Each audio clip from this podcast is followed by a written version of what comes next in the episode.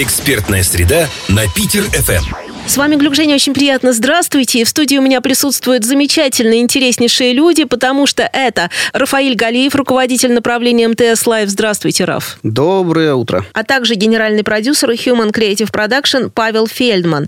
И говорить мы будем о спектакле Urban Saint P. Ну, давайте я немножко расскажу про проект. Приложение МТС Live мы стараемся делать всякие интересные штуки на таких, скажем так, на первых э, рядах технологий, да, потому что сам, сама по себе МТС это не, не телеком, а цифровая экосистема, вот, ну и мы должны соответствовать. И вот одним из таких экспериментов в прошлом году еще мы стартовали различные а, проекты с дополненной реальностью, сделали внутри приложения движок для дополненной реальности, собственно, на его базе а, создаем различные продукты контентные именно. И вот спектакли «Урбан», который в прошлом году был Москва, сейчас Петербург и еще чуть позже Екатеринбург, это как раз вот э, такая значимая часть э, такого высокотехнологичного контента креативного для нас.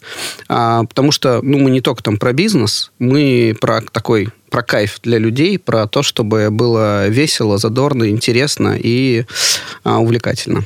Это спектакли, но это спектакли совершенно нового формата, верно? Все так, да. Я бы описал этот э, формат как э, городские прогулки с дополненной реальностью потому что, с одной стороны, лучше смотреть их всегда в городе, где бы ты ни был, причем неважно в каком городе, главное, чтобы было открытое пространство. А, и это, опять же, очень сильная составляющая а, аудиоспектакля, и ребята в этот раз сделали прям прям круто. И это такой формат, который тебя погружает, с одной стороны, а, в какой-то новый мир и дополняет с помощью дополненной реальности, а с другой стороны, а, позволяет тебе остаться в том пространстве, в котором ты есть, и смотреть спектакль где угодно. Для этого не нужно идти в какой-то зал или на какую-то выставку. В этом для нас большая ценность. Давайте сначала разберем, как это смотреть, а потом, как это было сделано. Вот я, например, пользователь. Кстати, я пользователь МТС прям со стажем. Эх, прям с самого Класс. начала. Одобряю. Я хочу увидеть спектакль. Что я должна сделать? А, все очень просто. Нужно скачать приложение МТС Live а, из любого стора на Android, на айфонах, зайти в раздел Digital Content а, и открыть спектакль. И можно его уже смотреть сразу, в общем-то, выйти на улицу или где-то, не знаю, в торговом центре, в каких-то больших пространствах, чтобы было там пространство хотя бы, не знаю, там 50-60 квадратных метров. Вокруг. Для этого нужно сосредоточение, нужно всех разогнать или наоборот нужно всех э, кричать, идите сюда, друзья? Ну, вообще это такой довольно индивидуальный индивидуальный опыт, на самом деле, потому что ты в наушниках, и все происходит только для тебя, и изображение, оно у тебя в телефоне. Вот, то есть, э, ну, такой, причем, поскольку спектакль не просто так, а со смыслом, опыт он такой немножко сакральный, я бы даже сказал, в каком-то смысле. Вот, поэтому лучше, конечно, одному, или, может быть, там, с, с другом, подругой, ну, такой, это не коллективный опыт. То есть, это спектакль, по сути, для человека, и это тот случай, когда все сделано для человека. Павел, теперь вы рассказываете, как это было для человека сделано, вот с вашей стороны? Вот, конечно, сложно после такой э, классной продуктовой части в культуру переходить. Но э, на самом деле основная фишка проекта в том, что он мультикультурный, вот в рамках одного решения. Да, что нам позволяет сделать технология? В одном там телефоне маленьком иметь сразу мультикультурный опыт, потому что Раф уже сказал, что это городские прогулки с дополненной реальностью. И это верно. Это и аудиоспектакль, это верно. Это и погружение в современный стрит-арт. Почему это такой действительно большой мультикультурный опыт, очень компактном пространстве. И действительно заложено очень много смыслов. Каждый там для себя что-то свое услышит или увидит. Но создавался он в первую очередь как э, проект на стыке большого количества видов искусства и технологий. Ну, вот э, так, так у нас это и получилось. Но он такой действительно гуманистический проект, антропоцентричный. Вот если говорить конкретно и применимо к Петербургу, этот проект, где есть «Медный всадник», где есть «Нева», где есть «Уличный поэт», это вот что? Что там? Про что история? Если очень по верхам, спектакль посвящен исторической проблеме Петербурга. Не то чтобы борьбе, но, наверное, противостоянию двух взглядов людей, которые считают, что Питер прекрасен за счет сохранения его исторического облика. Людей, которые считают, что исторический облик это очень здорово, но нужно двигаться как чуть вперед, и стрит-арт в этом помогает. Этот исторический облик вывести на другой уровень. С другой стороны, мы не знаем, что во времена Петра Первого рисовали первые строители, которые ну немножко да, ну, были то, художниками. То есть в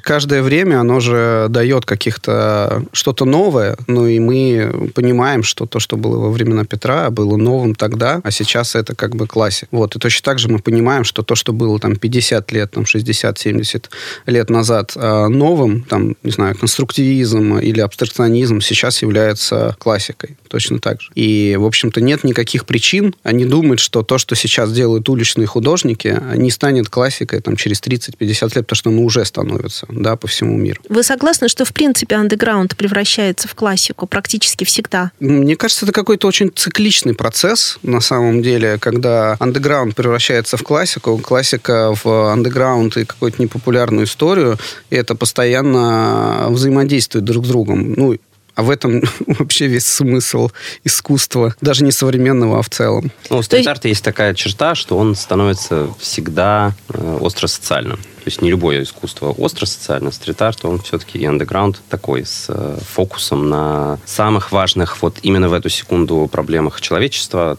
какого-то слоя общества, какой-то иногда даже достаточно маленькой группы людей, а вот, но очень вокальным образом об этом говорит. Паша, а я вот немножко не соглашусь, да, ну, то есть с, с одной стороны соглашусь, а с другой стороны, а мне кажется, это во все, во все времена, да, практически любое искусство, какая-то часть этого искусства является остро социальным, да, мы видим, что там и в 19 веке там и писатели, и художники, там они э, какие-то высказывания говорили а, на актуальные темы, а, социальные, там, политические и так далее. Сейчас это все просто повторяется немножко в другом смысле, а, в других формах, то есть это такая, как бы, э, опять же, к вопросу о том, что стрит-арт это как бы новый, новая классика. Э, все так. Ну, только, только чуть попозже станет классикой, пока вот пока все еще андеграунд. Такой легкий даже спор возникает в эфире. Это как раз и говорит о том, что искусство на стыке находится, что вот как раз уже вот-вот перейдет в тот самый классический формат, но пока еще все-таки есть э, сомневающиеся в этом, есть противники этого, есть сторонники этого. А это значит, что проект очень интересен, и он, конечно, привлекает. Верно ли я понимаю, что с помощью этой самой дополненной реальности э, слушатели, которые берут в руку телефон, смотрят спектакль, могут увидеть практически рядом с собой те самые произведения и объекты. Ну, так и есть, да, собственно. И мы постарались сделать так, чтобы человек который установит рядом с собой объект дополненной реальности, он максимально туда погрузился, то есть качество изображения с точки зрения того, что, ну, то есть ты реально видишь перед собой здание, да, то есть как бы это ты можешь его обойти, ты можешь как бы походить вправо-влево, и на этом здании начинает там не просто оживать этот мурал или какой-то граффити, а оно превращается в какой-то совершенно новый объект, который дает какой-то новый смысл. И все это еще с музыкальной и с текстовой подложкой а, наших героев, да, и уличного поэта, и музы. И, в общем, эта вся история, она делает каждую сцену, ну, по сути, такой микроспектакль, да, как бы. Чьи работы мы сможем увидеть? Паша Касс и Павел Мокич, э, это работа с э, Хармсом, она такая, немного, наверное, выделяется на фоне остальных, потому что, вы, наверное, слышали про историю с этим муралом, то, что его в итоге закрасили. И вот мы сейчас приехали в Петербург, и все, естественно, сразу пошли смотреть, а где же он, потому что мы после несколько месяцев смотрели на мурал на этот и на здание в дополненной реальности, приходим, mm-hmm. а там действительно ничего нет. Эм, арт-группа Явь, Артем Стефанов, Петр Ислак, у нас пять работ. Все знаковые для Петербурга. Наш э, художественный куратор э, Миша Огер занимался подбором. Э, мы называем его крестным отцом российского хип-хопа. Вот. Он из старшего поколения людей, которые еще стояли у истоков. Я хочу сказать, дополнить то, о чем еще Раф говорил, и как раз о, о работах. Мы в этот раз постарались... Ну, то есть дополненную реальность сейчас используют в основном как аттракцион небольшой, да, потому что технологии еще э, По большей части рекламные причем. Да, по большей части рекламные. А мы здесь пытались его вписать в культурный контекст, в сюжет, так, чтобы это были самостоятельные, обособленные произведения, и чтобы это было вот не просто развлекуха, а чтобы это действительно было вписано в сюжет. Нам кажется, что удалось. При этом мы сделали так, что просто взять открытие арт-сцену, посмотреть, это будет прикольно, но вот э, все-таки спектакль, как говорит наш креативный директор, это вещь целокупная. Есть по отдельности посмотреть сцены будет, не, не будет иметь никакого смысла. Но посмотреть уже очень хочется. Да. Не останавливайтесь, просто сделайте это. это спектакль уже доступен в приложении. У каждого спектакля есть музыка. Да. Давайте поговорим о музыкальной составляющей, потому что она выбрана и состоялась тоже не просто так. Да, э, наша, у нас музыкальная составляющая разбита на две части. Э, есть композитор, автор всех произведений, кроме финального трека, Миш Мясоедов, известный классный вот как раз человек из э, правильной тусовки, композитор. И финальный трек, который для нас написал эксклюзивно да, для МТС Live. Ну, для спектакля на самом деле, да. Обладает классный рэпер. Уже, уже, уже доступен же трек. Да, сейчас как раз э, ночью зарелизился этот трек э, во все, не во все, но в стриминге, да, соответственно, и в первую очередь на МТС музыке он доступен э, для прослушивания. Вот. Но это как бы полноценный новый релиз э, рэпер обладает. Да, вот. при этом э, обладает, исполнил одну из ролей в спектакле уличного поэта. надо сказать, что... Внезапно. Да, внезапно. То есть это не ожидалось? Э, это произошло где-то уже по, на полпути. Да. А, ну то есть э, мы начали общаться с Алладайт, и ему как бы понравился про проект, и, в общем, он понял, что готов участвовать не только как, э, собственно, музыкант, а, но и как артист. Да, изначально мы думали, что это будет формат ремикс какого-нибудь уже существующего трека в конце, но в итоге вот получилось опять такое полноценное сотрудничество. И роль озвучил, и трек уникально написал, очень доволен самим треком. Получился такой прям а роль музы? Исполнила, да, также известная исполнительница петербургская э, Маша Хима. Мы хотели, мы искали достаточно долго, на самом деле, кастинговали и пытались понять, кто вот эти голоса, кто эти голоса этого спектакля. Потому что это, по сути, одно из главных средств коммуникации с, с зрителем, в данном случае слушателем, это голос, и нужно было, чтобы это был и человек, которому текст, который он говорит, что-то для него значит, чтобы он понимал контекст того, что происходит, то есть чтобы этот человек был не просто из, э, там, не просто актер, не просто из хип-хоп тусовки, а имел действительно какое-то отношение к Петербургу, и при этом гармонично в этот городской контекст вписывался. Наш режиссер Тимур Шарафудинов подбирал голоса, и нам кажется, что ему удалось э, сделать это вот на уровне того, что когда вы слушаете спектакль и слышите просто звуки города, вот Петербург, да, понятно, что мы там слышим часто звуки воды, простите. Ну, часто. Да. Болот. Э, и человеческий ну, голос должен даже в этом во всем звучать органично. Вот. Маша, нам кажется, получилась вообще идеальной э, ролью ролью, то, как она озвучила э, роль свою. А кастинг был серьезным? В смысле, было много претендентов? Ну, скажем так... Э... Он такой был внутренний кастинг? Да, он скорее был угу. внутренний. Это не то, что мы... Э... Повесили объявление, а да. набираем да, голоса да, да, для спектакля. Да, мы вполне точно на каждую роль имели там 2-3 кандидатуры, связывались с ними, принимали решения. Скажем так, отказов было достаточно мало. Всем проект э, заходил, было интересно. Но тут еще, мне кажется, можно отметить, что в целом мы как бы итеративно, то есть я опять про продуктовую часть немножко расскажу, мы итеративно подходим в том числе к контенту, и вот на базе того, что в Урбан Москве прошлой осенью у нас тоже было много экспериментов каких-то удачных, каких-то неудачных, связанных с голосами. Там были и артисты, и рэперы, и там э, какие-то такие э, персонажи просто важные для тусовки. А, и мы поняли, что в целом, ну, вот этому аспекту того, кто с тобой говорит, потому что для нас зритель это один из участников спектакля. Там внутри ты должен что-то делать. А тот, кто с тобой говорит, кого ты слышишь, это просто максимально важная история. Вот. И если не уделить этому должное внимание, это будет прям, что мы получали фидбэки о том, что, ребят, непонятно, что происходит, потому что то, как тебе про это рассказывают, максимально непонятно. Вот, нам пришлось а, ну, просто перезаписать весь голос прошлого спектакля, да, потому что мы поняли, что это надо делать. То есть мы как большие голливудские студии а, просто переделали часть после того, как уже все завершили. Но это на, на самом деле очень большой пуш проекту вперед дает, то, что вся творческая команда э, не боится признаться себе, что там совершили ошибку, что что-то нам, там даже иногда, знаете, вы же делаете проект в вакууме. Вот mm-hmm. есть у нас там 10, 15, 20 человек команда и все варятся в создании одного и того же э, продукта, и уже взгляда со стороны нет. И какие-то вещи совершенно неочевидны становятся. Тогда нужно звать друзей, родственников. Как вы это делали? Ну, если говорить там про, про прошлый спектакль, мы прям отдельно сделали тестовую группу, да, из, условно, там, друзей, знакомых, полузнакомых, э, таких независимых людей, причем э, не всегда близких к каким-то IT-технологиям, а наоборот, мне было интересно послушать мнение там художников каких-то современных, вот, э, людей искусства, так сказать.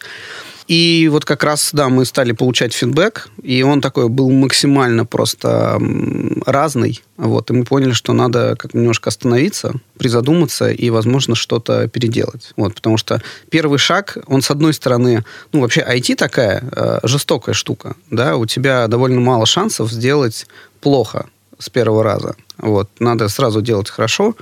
Вот. А в идеале еще, чтобы хорошо, успешно, значит, коммерчески успешно и так далее. Вот. Поэтому лучше немножко потестировать и получить фидбэк, переделать, и уже выйти на какой-то э, масштаб с хорошим продуктом, нежели чем какой-то сырой материал обкатывать. Ну, тут то, то же самое в творческом продукте, да, ты не можешь. Тебе тоже нужно сделать хорошо, а это еще, наверное, сложнее потому что вот э, то, о чем я говорю, что в вакууме делается продукт, и нам всем кажется, что, ну, конечно же, это очевидно, этот смысл считывается, это зайдет, там, это здорово.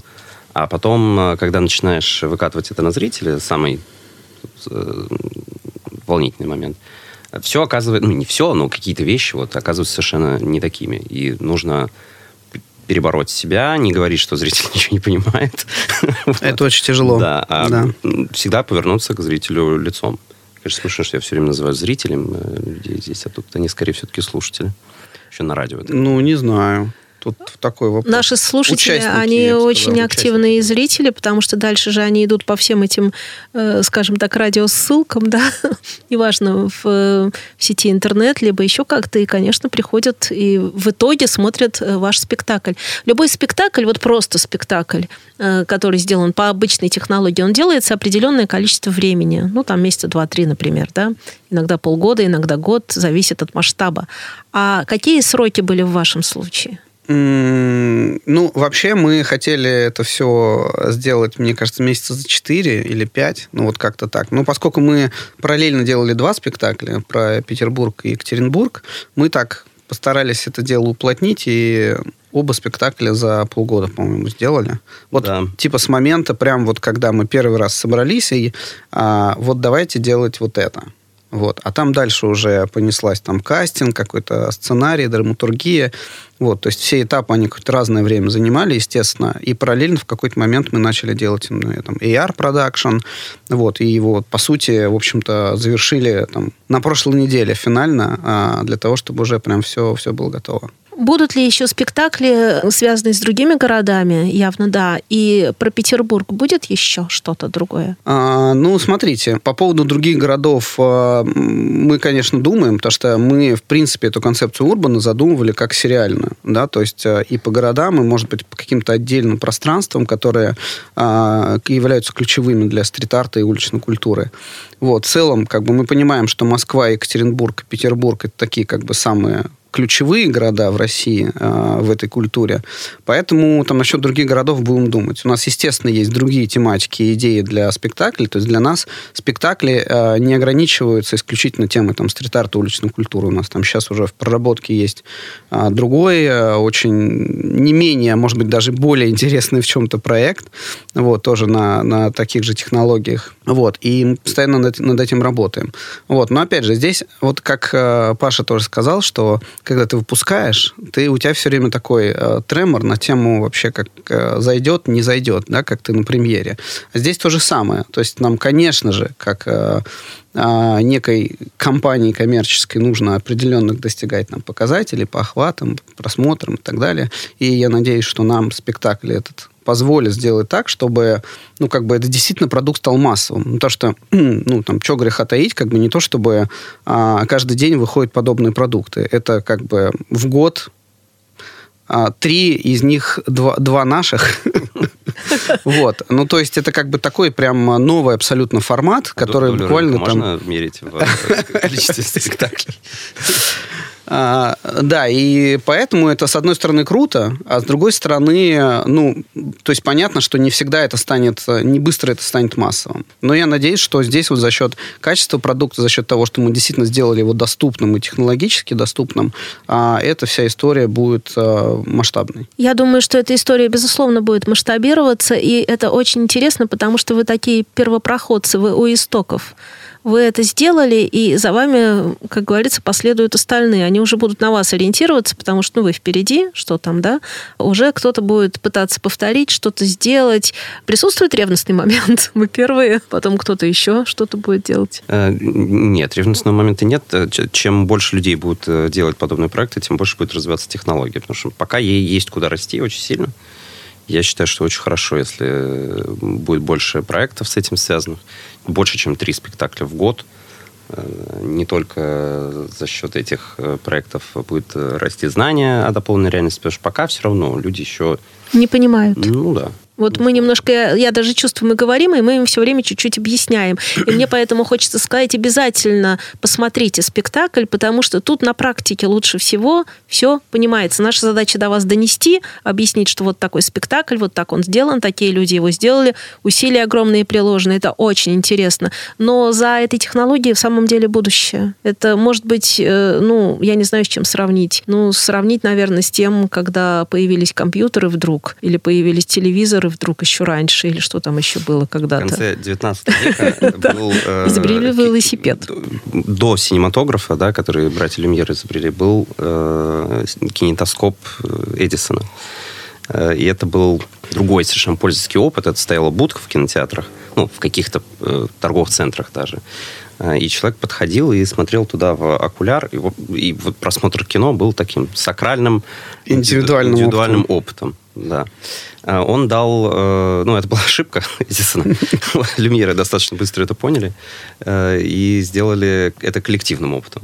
Ну вот, может быть, э, сейчас технология тоже даст какой-нибудь пуш другим технологиям. Ну, в целом, да. Понятно, что технологически это все дополненная реальность идет примерно туда, да, то есть сейчас это там почти что всегда индивидуальный опыт там либо в телефоне, либо там в каких-то очках дополненной реальности.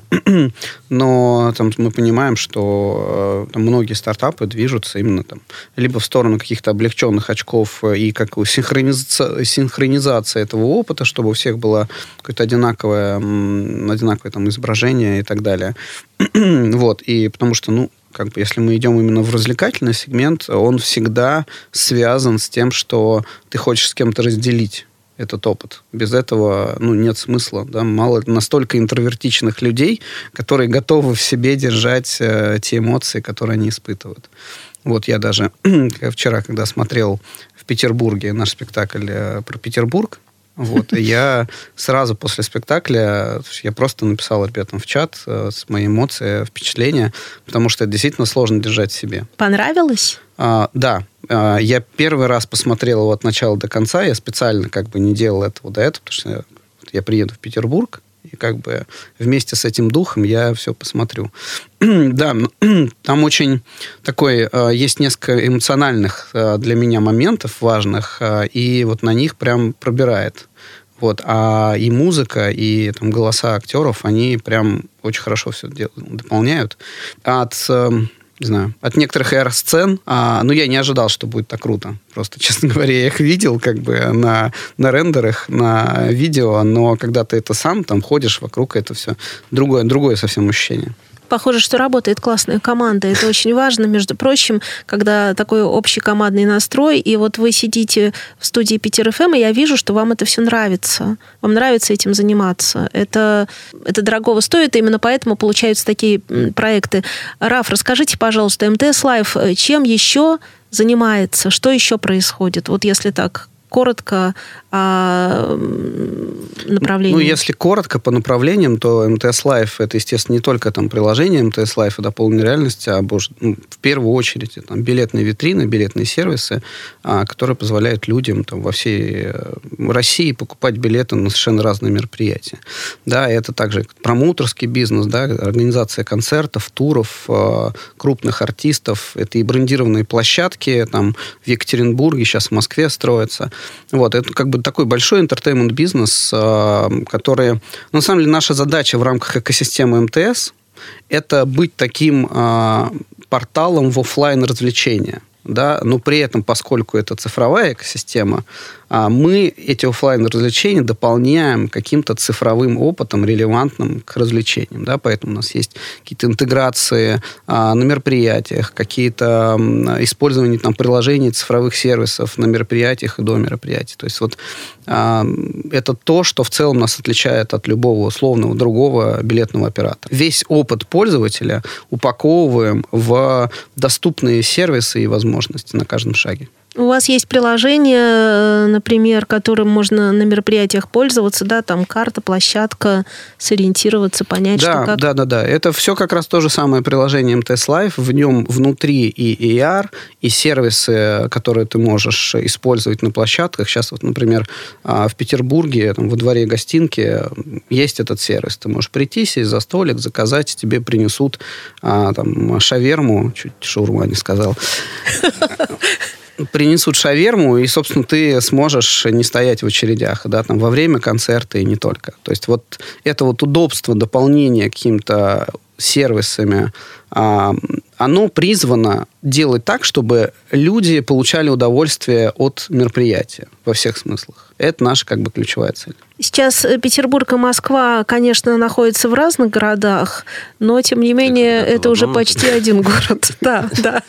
Ну, э, ну, с учетом того, что, да, в Москве иногда добраться до другого конца Москвы чуть дольше, чем э, до Петербурга, в общем-то, это так и есть. Я к чему? Я к тому, что есть же какие-то приложения, и которые уже придуманы, сделаны, и также можно посмотреть, находясь в Москве, например, если кто-то из петербуржцев рванул, то что вы посоветуете в первую очередь? Вы имеете в виду какие-то мероприятия? Ваши, ваши. Наши? Так все вот в том же самом приложении. Все, все. Вот а, прикол приложения МТС Live в том, что ты его скачиваешь, и угу. ты в любом городе, а, там, где на мероприятиях что-то доступно, и тоже цифровой контент, ты можешь использовать это везде. Тебе больше ничего не нужно. Вот, ты как бы скачиваешь и кайфуешь.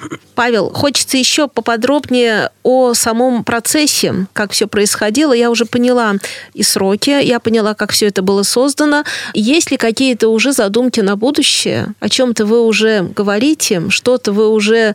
Это будет принципиально другое? Или это будет больше классики теперь, например? Или вы продолжите тему э, стыков искусств, современности? Ну, первый план – отдохнуть.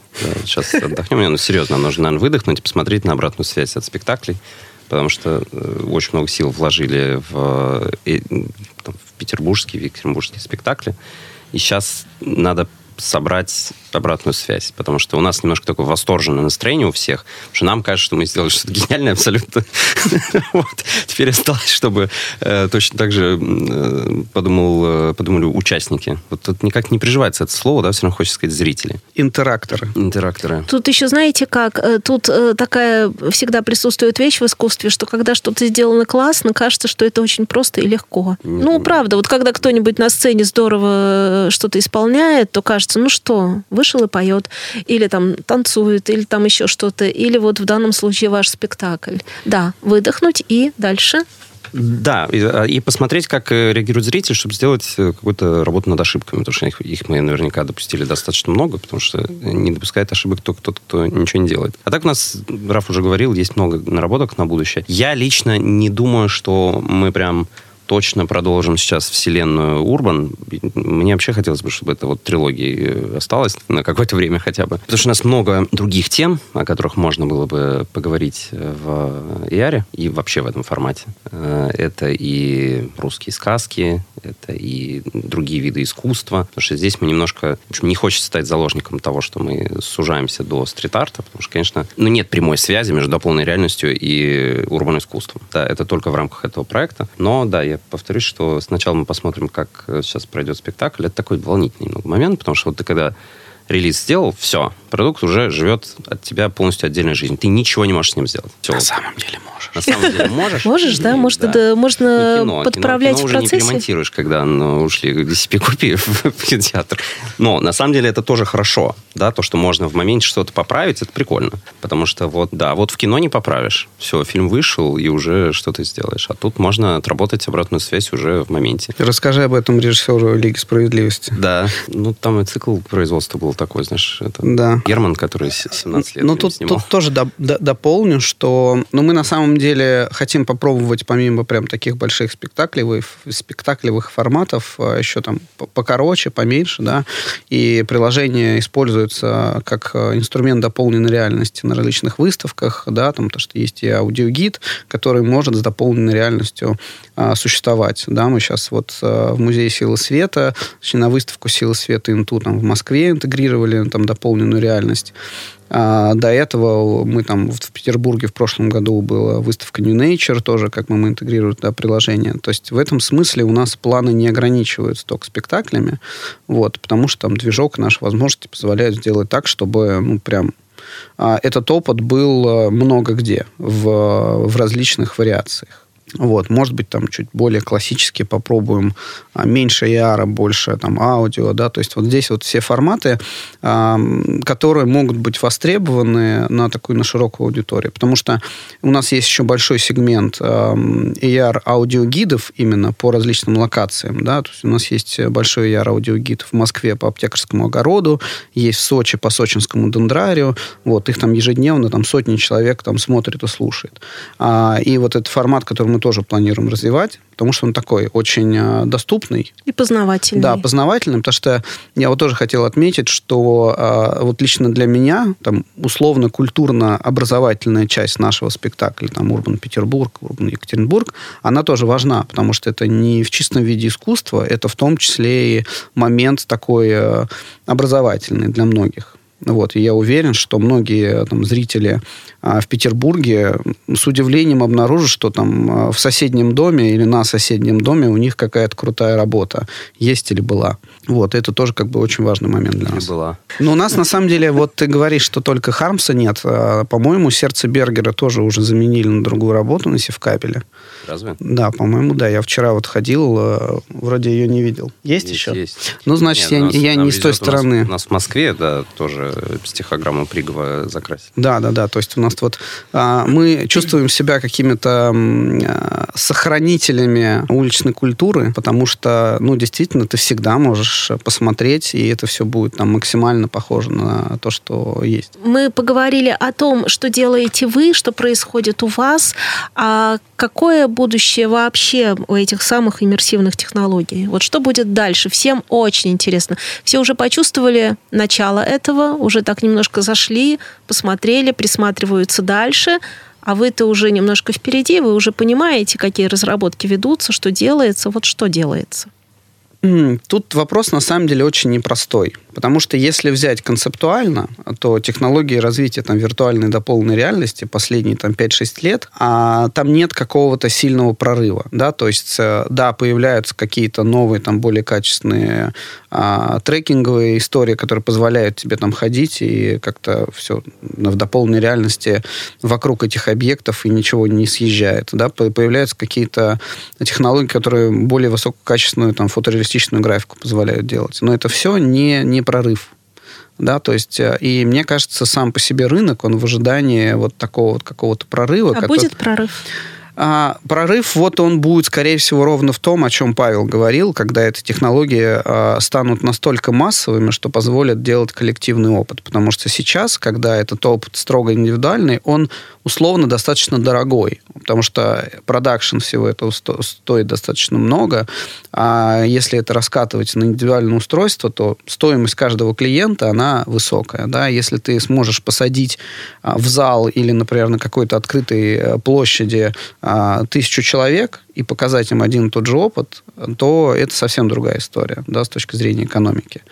Вот, поэтому там мир идет примерно в эту сторону, и даже если мы берем различные, скажем так, альтернативные вселенные а, виртуальной реальности, они при индивидуальном опыте каждого человека, который там в компьютере или там в, в очках виртуальной реальности, они все равно являются коллективным опытом, потому что все эти вселенные про взаимодействие людей внутри друг друга, про какие-то коллективные там концерты в этих э, виртуальных вселенных, про какие-то э, флешмобы или какие-то движухи.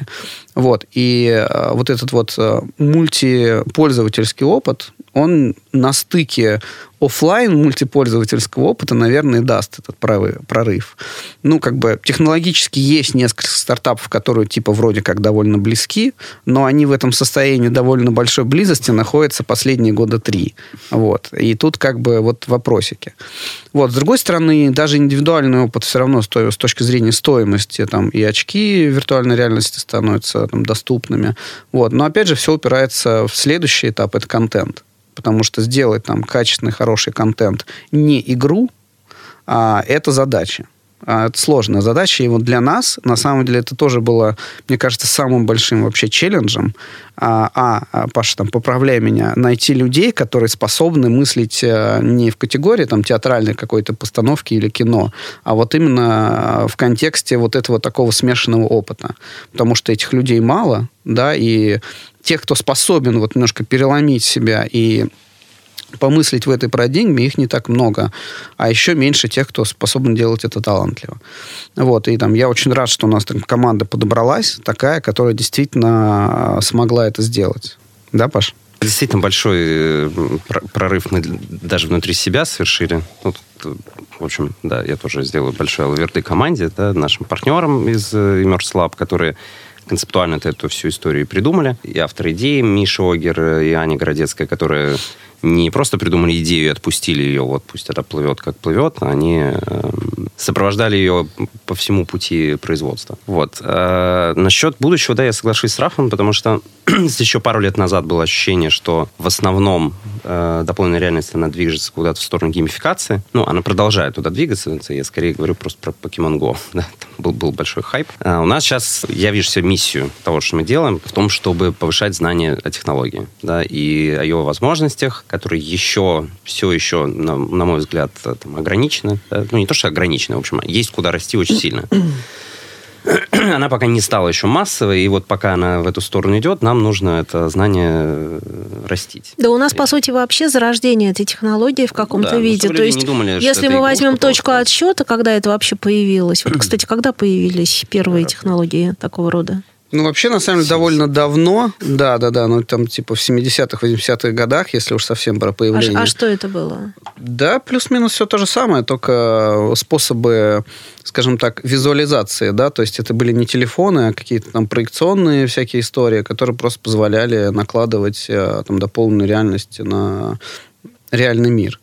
Вот. И тут я вот с Пашей в очередной раз немножко не соглашусь так, насчет так. массовости, потому что даже там, у нас в стране есть э, супер успешные проекты, связанные с дополненной реальностью, и я надеюсь, что как раз вот они и через 10 лет смогут нам э, дать тот прорыв, потому что это различные детские истории, это там э, книжки с динозаврами, какие-то глобусы с дополненной реальности, есть еще очень хороший проект, э, связанный с там, зубными пастами, когда ты можешь оживлять разные зубные пасты, геймифицировать этот опыт в дополненной реальности, и ребенку супер интересно каждый день чистить зубы. Да, вот это, когда ты, э, когда дополненная реальность, это не только про технологию, сколько про вообще весь процесс. Это игрушка, по сути. Это ну, игрушка, да, но с учетом того, что вот эти дети, которым сейчас, там, не знаю, там 6, 7, там 10 лет, они через там 7-8 станут уже там взрослыми, и будут, для них потребление подобного рода контента будет абсолютной нормой. Вот. И вот в этот, видимо, когда-то близко к этому моменту и произойдет тот самый взрыв, который сделает эти технологии массовыми. Базовый технологический э, прогресс должен к этому моменту технологию поддержать. Да? У нас должны стать мощнее телефоны, быстрее интернет, можем сейчас 5G. Ну, 5G, конечно, да, да, естественно. Но касаемо 5G, я вот тут добавлю, что на самом деле вот 5G одна из таких историй, которая именно в технологии дополненной реальности дает довольно сильный буст потому что сейчас уже существуют технологии, которые позволяют обрабатывать дополненную реальность не на твоем устройстве, а удаленно на серверах. По сути, это как э, музыкальный стриминг, только стриминг э, контента в дополненной реальности. Да, и это позволяет делать суперреалистичную графику а, на любых устройствах. Вот, чисто за счет того, что у тебя быстрый интернет, 5G и все такое.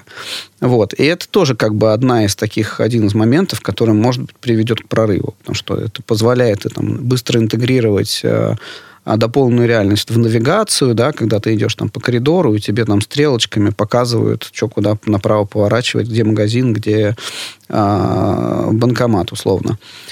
Вот. И еще там туда же присоединяются технологии искусственного интеллекта, которые да, также, также позволяют улучшить, в том числе там, трекинг на длительных дистанциях. Вот. Ну, такие как бы технологические уже совсем штуки. И все вот они вместе, наверное, когда-то там а, через, в обозримом будущем дадут прям прорыв. А может быть и не дадут. Может быть не дадут. Но вообще хотелось бы, чтобы технология воспринималась как что-то прям само собой разумеющееся, да? Как телефон, как э, интернет, э, там, не знаю, как, как мессенджеры. Сейчас пока э, это не совсем так. Ну, вот даже в рамках спектакля, когда мы говорим, что вот у нас там и арт-театр, да, или театр в дополненной реальности, или городские прогулки в дополненной реальности. И все такие... М-м, а что же это такое? А, а вы знаете, это, мне кажется, чисто такая человеческая психология. Многие воспринимают новое как вместо чего-то, и сразу боятся, что у них отнимут то, что было. Да нет, все то, что было, останется. Это на уровне, как существует кино и существует телевидение, ничего такого страшного в этом нет. Тут то же самое. Я так понимаю, что мы кто-то же говорил, что мы человеческий мозг используем процентов на 10. Мне кажется, благодаря вам мы начинаем уже так на 10 с половиной. Вот так. Вот как-то. Вот, вот это импакт. Да, мне кажется, самый большой импакт со времен э, Дарвина.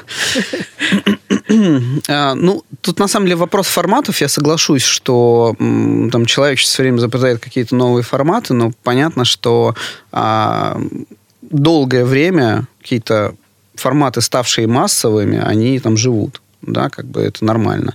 Да, до сих пор э, люди снимают, э, фото фотографируют на пленку, да, хотя, казалось бы, вроде как зачем. Но в этом тоже есть своя там изюминка, есть там другое качество и куча всяких историй. Сейчас фотографы, наверное, на меня тут э, начнут виртуально швыряться всяким.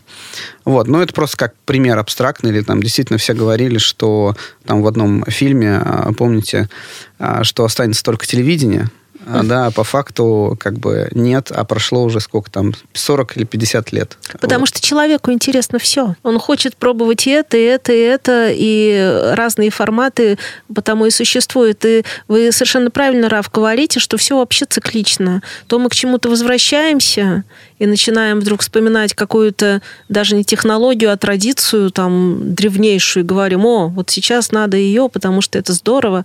А иногда мы говорим, ну нет, ну это устарело, давайте теперь это делать по-другому. И это как-то вот так, какой-то круг действительно обходит, что ли. Ну да, причем один и тот же контент, мне кажется, в различных форматах может вообще разный совершенно опыт давать.